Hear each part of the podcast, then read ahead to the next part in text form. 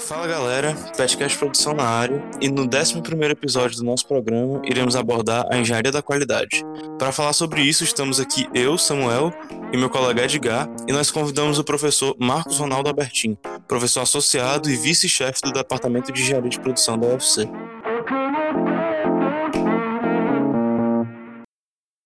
Bom dia, professor. Como é que o senhor está? Bom dia, estou muito bem e é um prazer falar com vocês uh, do PET, né? Prazer é todo nosso, professor. É... Então, professor, o senhor pode contar um pouco da sua história para a gente, de como que o senhor começou a criar essa afinidade por engenharia da qualidade? Conta um pouco da trajetória.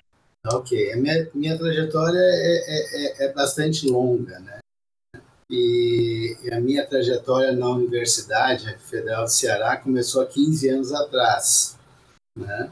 Mas quando eu entrei para a universidade como professor, eu já tinha trabalhado muito, já tinha participado de muitos projetos, tinha viajado bastante. Então eu vou contar um pouco para você sobre isso, né? O que me motivou depois a entrar na universidade. Eu me formei em engenharia mecânica uh, lá na, na na PUC, né, na PUC do Rio Grande do Sul, difícil Universidade Católica. Eu entrei com 16 anos na universidade, era muito novo, né? Eu assisti aula ainda com 16 anos. Então, uh, naquela época, assim, a engenharia mais próxima da engenharia de produção era a engenharia mecânica, né? E quando eu estava uh, estudando na faculdade, eu comecei a trabalhar como inspetor de qualidade, foi meu primeiro emprego, né? De numa fábrica de, cami de, de ônibus, né?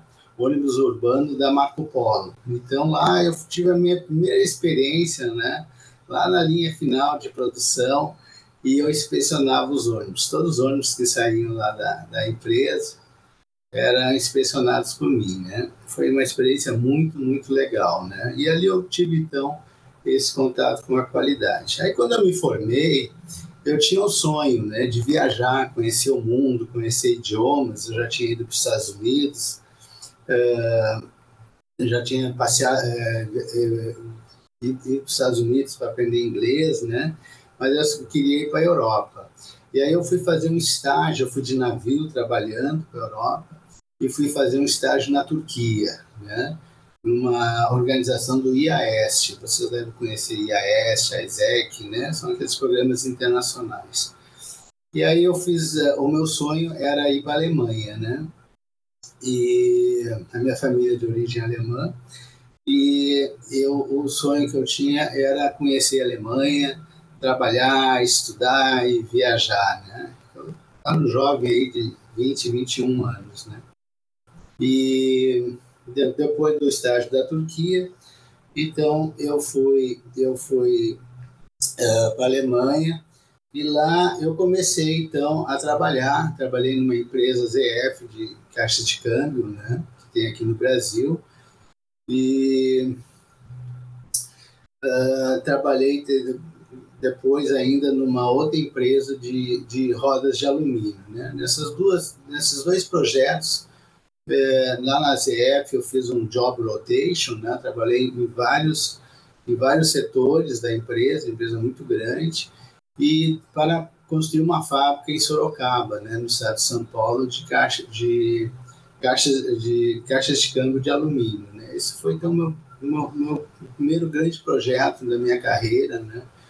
e eu não pensava nessa época em ser professor.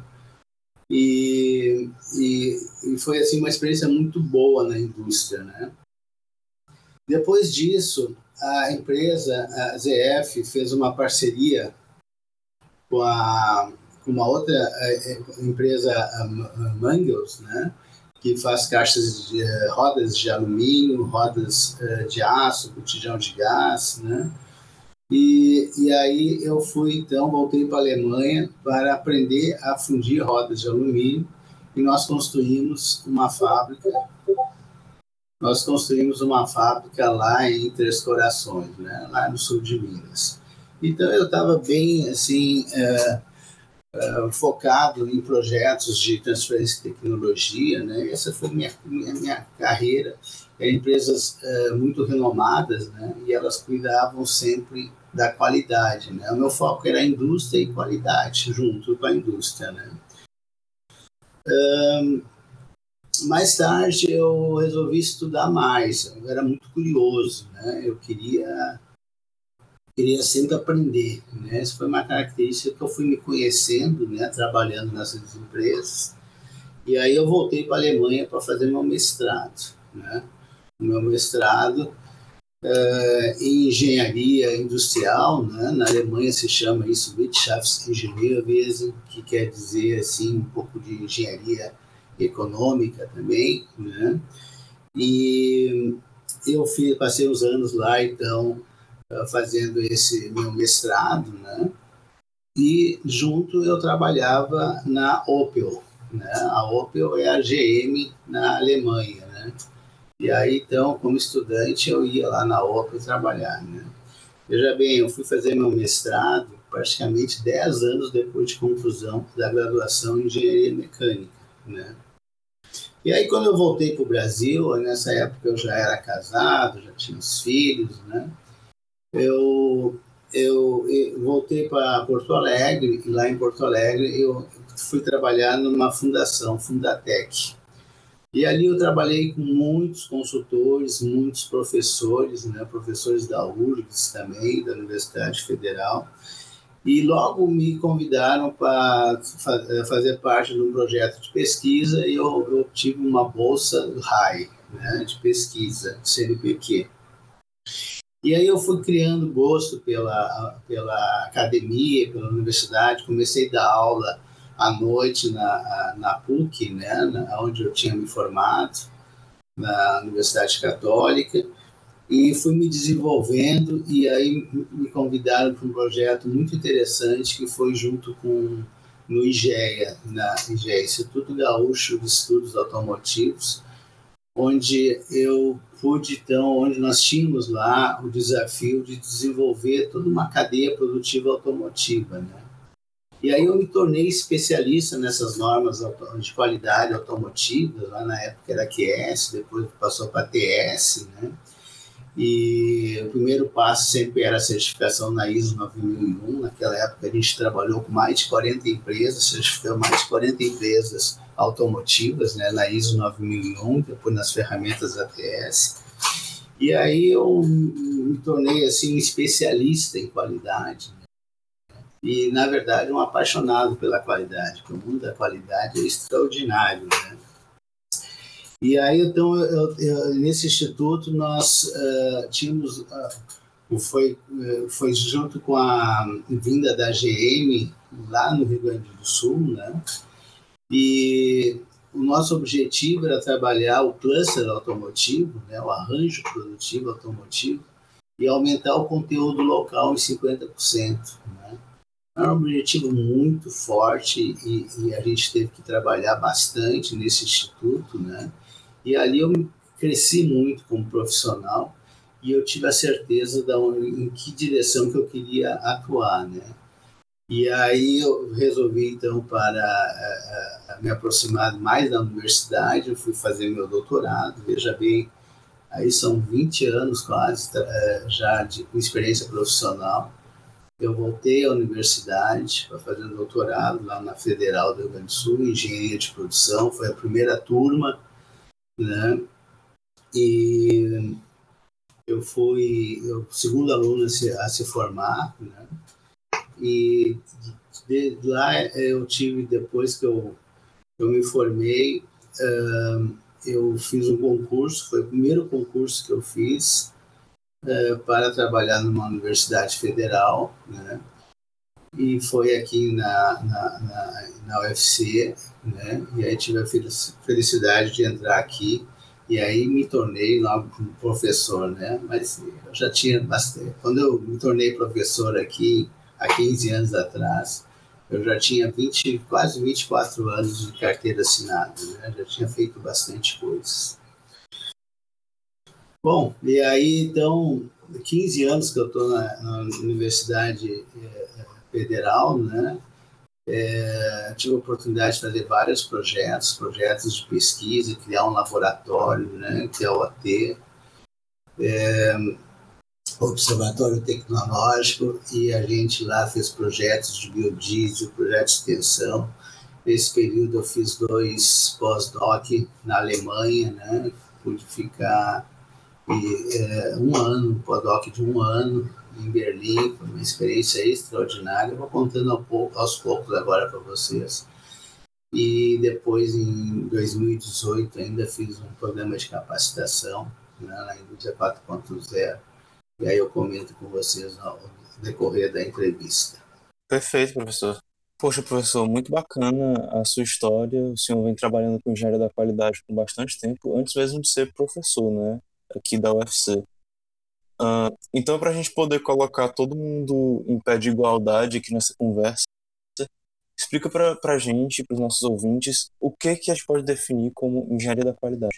Bom, engenharia da qualidade é, é, é, trabalha assim, principalmente nas empresas, nas organizações, né? tanto indústria como a, a, a organizações de serviço, né? sempre precisa ter lá um, um, um especialista em qualidade, né? E ele, o que, que ele faz? Ele planeja, né? Planeja a qualidade, como que a empresa vai trabalhar, né? com o nível de qualidade que a empresa vai trabalhar, as ferramentas que ela vai utilizar. Ele planeja isso, né? E apoia a implantação dessas ferramentas, né? Em toda a empresa e fica controlando, né? Acompanhando, monitorando a qualidade, né? Então ele faz o planejamento e depois faz o controle, né? E aí inclui várias ferramentas, né? Ele trabalha desde com, por exemplo, metrologia, né? Com os equipamentos de medição que são muito importantes, né?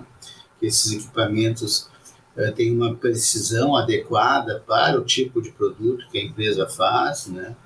Ele trabalha com aquela visão assim de processo, de garantia, os processos, que não tenha muita variabilidade, né? que os produtos, que os processos consigam produzir sempre da mesma maneira. Né? Para isso, ele cria aqueles padrões, toda a documentação da qualidade.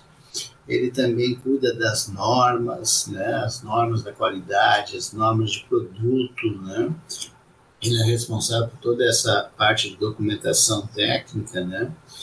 E e à medida que a empresa então vai se desenvolvendo com esse planejamento da qualidade, ele vai trazendo ferramentas, né, metodologias para dentro da empresa, né? E então fica responsável por ter essa visão ampla da qualidade na empresa e apoiando para que todos, todas as pessoas, em todos os níveis, em todos os processos, né, e vem a definição de qualidade total, né, é, que possam uh, trabalhar com qualidade. Né? A qualidade é feita pelas pessoas, né?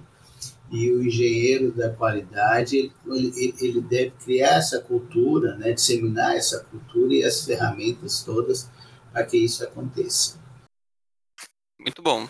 Tendo essa visão holística sobre o que é engenharia de qualidade, a gente já consegue direcionar todos os ouvintes a essa especialização em si, né? E uma coisa que eu gostaria de perguntar para o senhor adiante é realmente sobre essa questão de especialização, certo? Porque hoje em dia nós vemos muitos jovens focados apenas é, em terminar o seu diploma de bacharelado para logo após ingressar imediatamente no mercado de trabalho. Mas o senhor tem uma história de muita especialização e muito estudo ao longo da história, né? Então, o, como é que você encorajaria um estudante recente-egresso ou que está é, no, fi, é, perto do fim da graduação de aprofundar seus estudos nessa em alguma especialização das 10 áreas da engenharia de produção ou em geral tentar focar mais nos estudos em contrapartida de uma ingressão precoce no mercado de trabalho. Uhum. Bom, é, eu acho assim, ó, é, é, quando, quando a pessoa está se formando, né, está tá, está ainda aí eh, fazendo curso, né? ele deve fazer um planejamento, ele deve rodar o que a gente fala do PDCA, que é essa ferramenta bem clássica da qualidade, né? Ele tem que planejar, né? planejar para onde ele quer ir. Veja bem, quando eu me formei, né, eu tinha 21 anos lá na engenharia mecânica, eu, eu, eu, eu, eu tinha uma meta. Eu queria ir para a Alemanha para estudar, trabalhar, viajar bastante conhecer e conhecer o idioma alemão. É isso que, que, que a pessoa precisa ter. Ela precisa olhar, pensar, fechar os olhos, assim, eu quero daqui a cinco anos ser gerente de uma multinacional, eu quero estar trabalhando em tal setor, eu quero ser responsável por desenvolvimento de produtos, né? E aí traçar passo a passo para chegar nesses objetivos. Isso é a parte mais importante, né? Se você for um pouco mais para a direita ou para a esquerda, isso não tem problema. Né? Hoje em dia, a, a, a, os conhecimentos né, a gente vai adquirindo, eles surgem com muita rapidez e a gente pode sempre redicionar a carreira. Isso não é, problema, não é tão problemático, não. O mais importante é saber para onde você quer. Né? Se você puder traçar o teu caminho, né, sonhar com alguma coisa e aí re, é, determinar os objetivos e batalhar por esses objetivos, você vai chegar lá, né? E aí você vai é, formatar né, o teu futuro. Se você não fizer isso, e é, é isso que eu digo sempre para os estudantes, né? Se você não fizer isso, os outros vão fazer, os outros vão determinar para onde você vai. Então, né? Monitore a sua carreira estabeleça aí o caminho que você quer seguir, que você acha importante para você agora, né? faça lá um passo a passo e rode o PDCA. Planeje isso, atue, veja os indicadores se você está indo na direção certa e atue aí em alguma correção se for necessário. Isso eu acho mais importante. E, e, e, e tente aproveitar o máximo da universidade. A universidade oferece muitas oportunidades, tem muitos professores muito qualificados, né? Tente, tente tirar todo o proveito que você puder tirar dessa etapa, dessa, dessa passagem pela universidade. Né? A universidade, hoje em dia, ela acompanha a gente a vida toda. Né? Vocês não imaginam quanto eu aprendi nesses últimos anos, eu, professor, né? dos cursos que eu fiz, agora, por exemplo, no ano passado, na pandemia, foi uma série de cursos que eu fiz. Né? Desde 2018 tenho trabalhado com a indústria 4.0 é um mundo novo. Então, a universidade vai ser sempre parceira, vai estar sempre acompanhando você.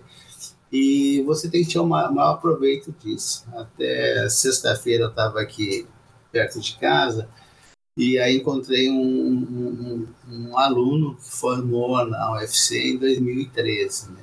E ele está com uma startup e era sexta-feira, 9 horas da noite, e ele estava dizendo, olha, eu só vim aqui pegar um churrasquinho e já vou voltar para minha startup, né? Muito feliz e tal. E aí ele me disse assim, professor, se eu pudesse fazer o curso novamente, eu iria aproveitar o máximo de vocês, porque é uma oportunidade enorme que a gente tem e a gente pode usar isso. Tudo, tudo, tudo que a gente aprende, a gente pode usar no dia a dia. Com certeza. Esse é um ponto muito importante, né? Quando pessoas, em geral, fazem sucesso hoje em dia, a parte mais destacada na página da Wikipedia, sei lá, de uma pessoa famosa como Elon Musk ou os homens mais ricos do mundo são realmente a alma mater, né? A mãe que cuida ou a universidade de onde essas pessoas vieram, né? qual é a origem delas, qual o ponto de referência que nós temos para o sucesso dessas pessoas.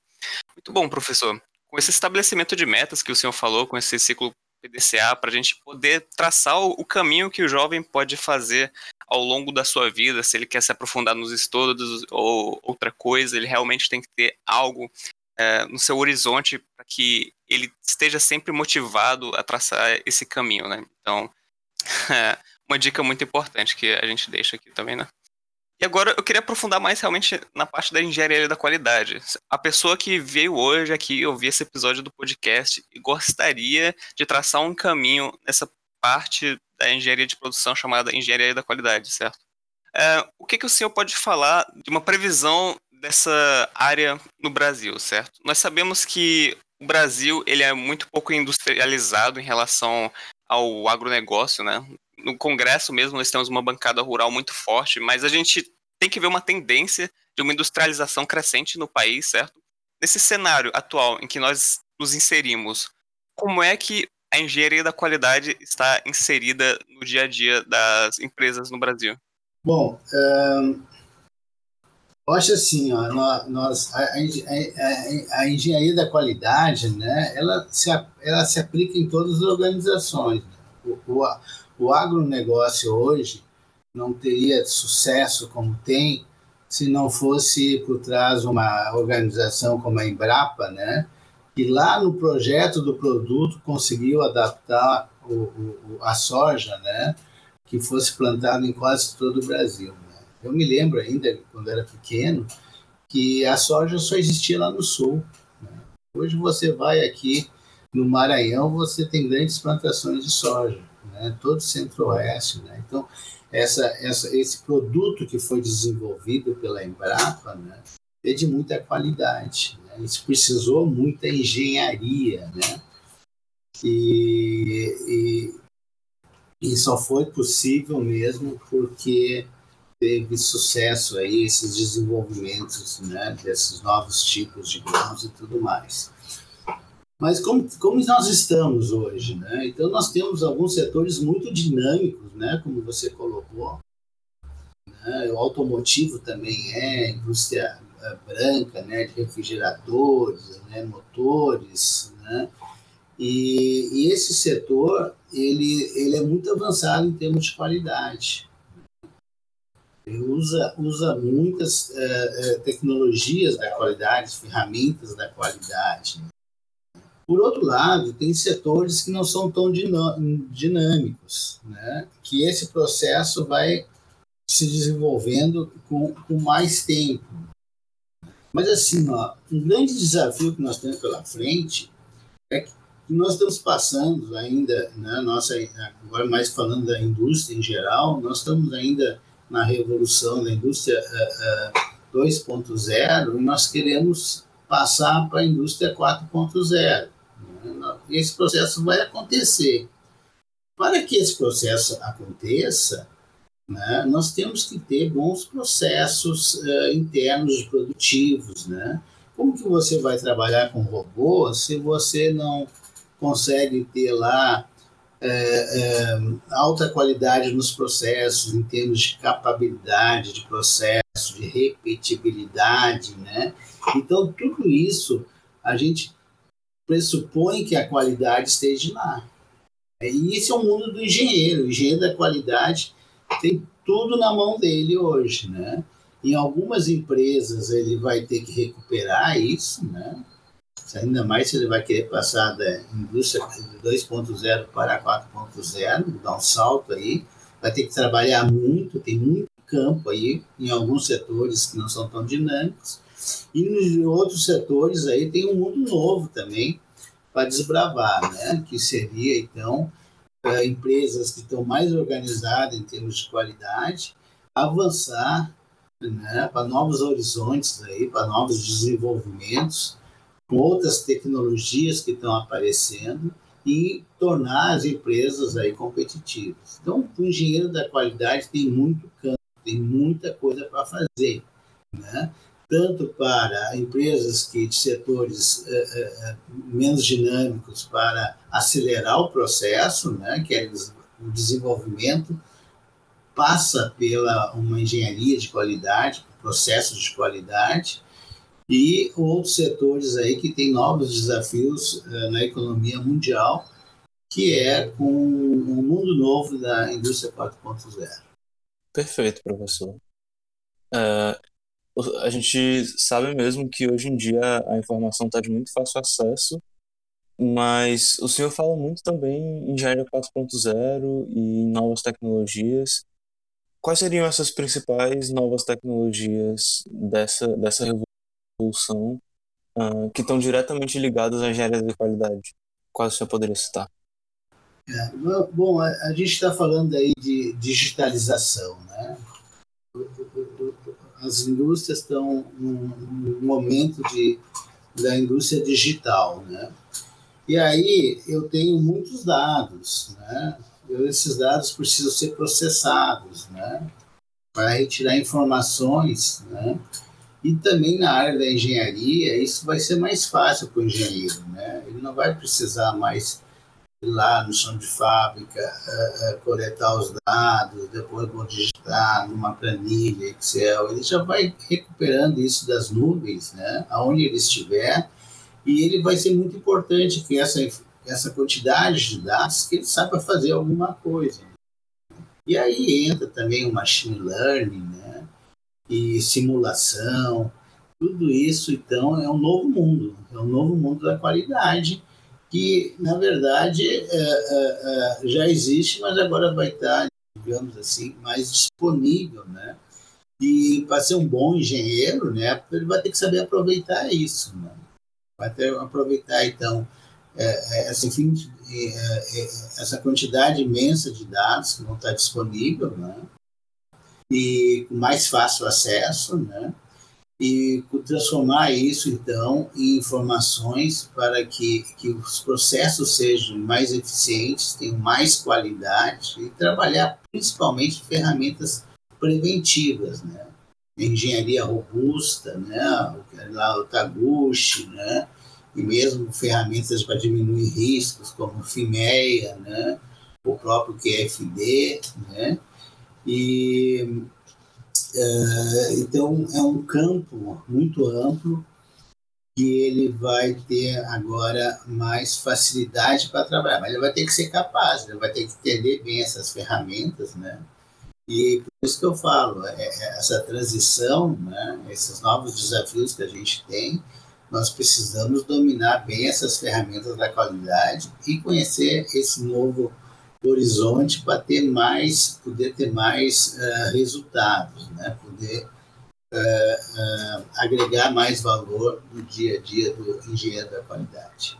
Perfeito, professor. Inclusive, essa, conversa sobre atualidades e novas tecnologias lembra muito a situação atual que a gente está vivendo, né? que é um contexto de pandemia, Uh, a vacinação já pode ser vislumbrada no horizonte, mas acredito que ainda vai demorar um tempo para a gente uh, sair dessa, dessa realidade em que a gente está inserido agora. Eu queria perguntar ao senhor uh, como que essa situação de que é, é, é, complicado a gente sair de casa, a gente está no chão de fábrica com vários funcionários, como que isso afetou o, o trabalho de quem de quem costuma trabalhar com qualidade? Bom, uh, eu acho que a pandemia né, uh, acelerou muitas coisas. Né? Mas, assim, eu, eu, algumas coisas bem simples que fazem parte da qualidade, que, que a pandemia e, e as próprias vacinas, agora contra o Covid, estão nos trazendo. Né? A gente às vezes vê isso e, e, não se dá conta de quanto isso tem a ver com a, com a qualidade. Né? Então, uma coisa que está se falando muito é eficácia de vacina né? e segurança de vacina. Né? E são assim, características de qualidade da vacina. Né? Isso está, digamos assim, em todo o noticiário da TV. É muito bacana ver isso, porque nós estamos falando de qualidade de vacina como a vacina é importante. E aí vem aqueles procedimentos, né? procedimentos de distanciamento, é, máscara, né? É, não pode juntar muitas pessoas. Né? E um procedimento que, é, sempre que eu trabalhei, por exemplo, com hospitais, na, hora, na área de saúde, em todo o procedimento operacional que a gente é, fazia, tinha lá duas mãozinhas juntas, que é lavar as mãos. Né? Então, hoje se, se, se, se, se lava muito as mãos, né? E tem todo o protocolo, tá lá, lavar as mãos, passar álcool gel, né? Eu acho isso fabuloso, porque nós estamos falando de qualidade, né? Qualidade, é, é, é, procedimentos operacionais, né? Que a população toda está tá utilizando, né? Esses protocolos nada mais são procedimentos operacionais é, para ter mais qualidade, saúde, né? um meio ambiente mais saudável, que são uh, áreas dentro da, da, gestão da qualidade. Né? Então, eu acho isso, que a pandemia, esses cuidados né, e esses conceitos de qualidade vão passar para o dia a dia nosso. Outro aspecto assim, da, da, da pandemia é que as pessoas estão trabalhando mais em home office, né, à distância, né? Então, uh, isso é uma coisa assim que, que vai estar tá influenciando muito também na área da qualidade, né? Porque não, você não precisa, o engenheiro da qualidade estar ali do lado do processo, não é ele que é o responsável pela qualidade. O responsável pela qualidade é quem faz o produto. Então, talvez o engenheiro à distância, em home office, né, ele pode deixar mais claro esse posicionamento também. Ele pode receber os dados, fazer os estudos, as análises, né? Então, o, o home office também, ele ele ele ele está assim na pandemia ele pode ser mais utilizado né e quando a gente for trabalhar mais com processos digitais, né, a gente vai ver que o engenheiro da qualidade pode estar em qualquer lugar, né? pode estar lá na Alemanha e analisando o processo aqui no Ceará. Né? Então, é, é, é esse processo eu acho que foi acelerado um pouco. Né? E trocas de dados, análises, você não precisa mais estar ali junto, do lado, né, e deixa mais claro quem é o responsável por quê. Muito bom. A gente realmente observa que a pandemia vai deixar cicatrizes no meio de como nós nos comportamos, né? Um aumento da valorização da higiene pessoal das pessoas, porque eu acredito que a maneira de como nós nos prevenimos das doenças vão passar para o futuro, essa questão do home office também, então realmente é um processo revolucionário. Pode ser atribuído assim, certo? Então, passando um pouquinho para a área mais prática, professor, eu queria perguntar para você. Sabemos que em Santa Catarina existe uma fábrica da BMW, uma empresa de multinacional que tem instalações no sul do país. Eu queria saber, mais especificamente, nós sabemos que nessa fábrica nós possuímos laboratório de qualidade, da, da mesma forma que nós vamos aplicar os conceitos de engenharia da qualidade naquela cadeia de produção dos automóveis, né? Eu queria saber quais são os principais indicadores ou ferramentas que a gente utiliza naquele processo de produção, se esses indicadores são globais, se eles são é, utilizados tanto no Brasil como na Europa e, no, em geral, quais são os destaques nessa área? Eu vou falar de algum, algumas ferramentas, né, ligada a, a, a indicadores. Eu acho que o indicador, eu acho não, o indicador mais importante que nós temos na indústria né, é o, o, o, indicador de eficiência global, OEE. Né?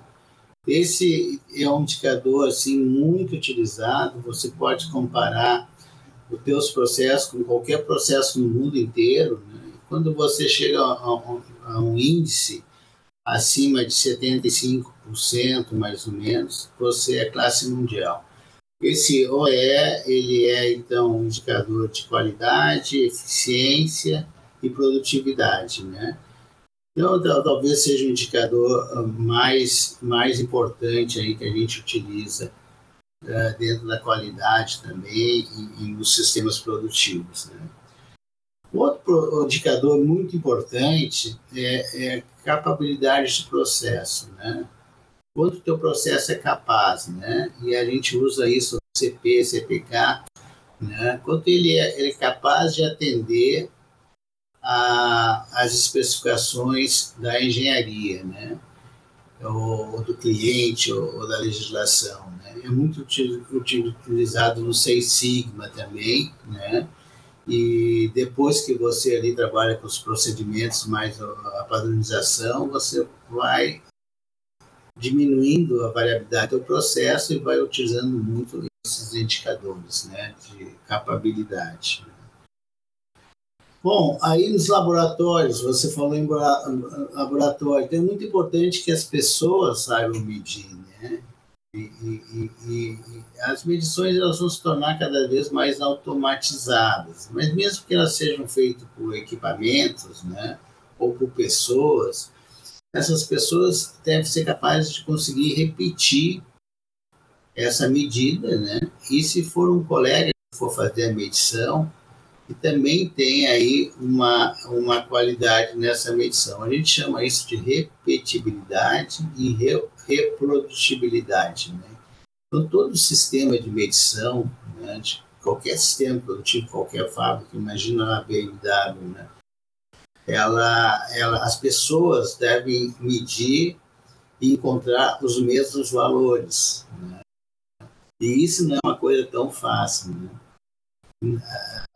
Às vezes, o, o método de medição, o próprio equipamento, as condições faz que as, uh, as medições tenham incerteza. Né? E essa incerteza ela tem que ser pequena em relação a especificações aí do produto.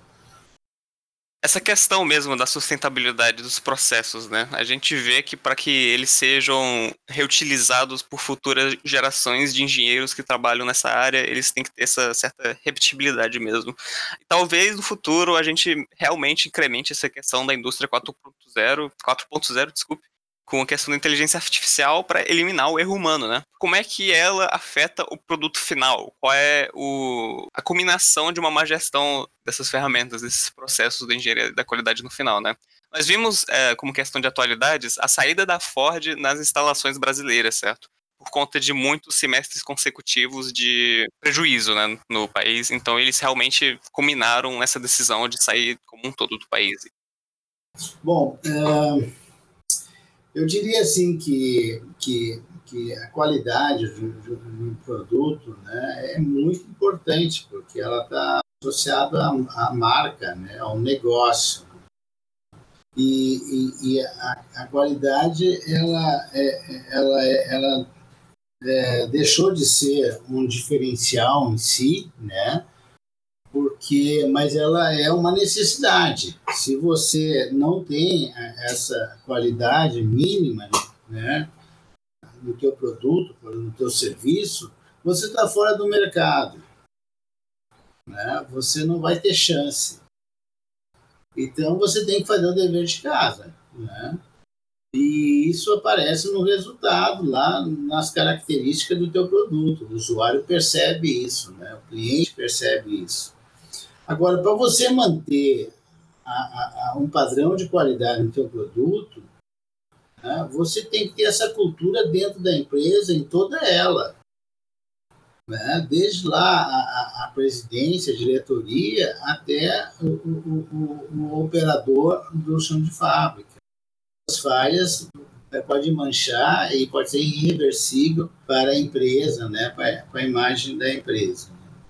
Bom, em relação à, Ford, né, é, eu acho que muitos fatores contribuíram para a saída da Ford do Brasil. É lamentável, né? a gente lamenta isso, mas com certeza não é problema de qualidade, não, porque o padrão automotivo é, é muito bom da, da, dessas montadoras. Né? Elas têm histórias, né? elas têm ferramentas aí.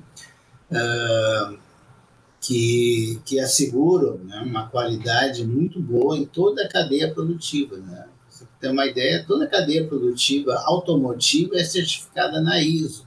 Né? E muitos fornecedores têm a certificação da ATS, que são as normas mais avançadas aí em termos de qualidade. Né? As exigências para trabalhar no setor automotivo são muito altas em termos de qualidade. O que, que o que, que talvez tenha é, motivada a saída da Ford, o que está motivando, é que ela, ela, quer, ela não quer mais fazer tanto carros uh, populares, né? Ela está mudando o foco estratégico dela para veículos de maior valor agregado, né? Isso parece uma decisão estratégica, né?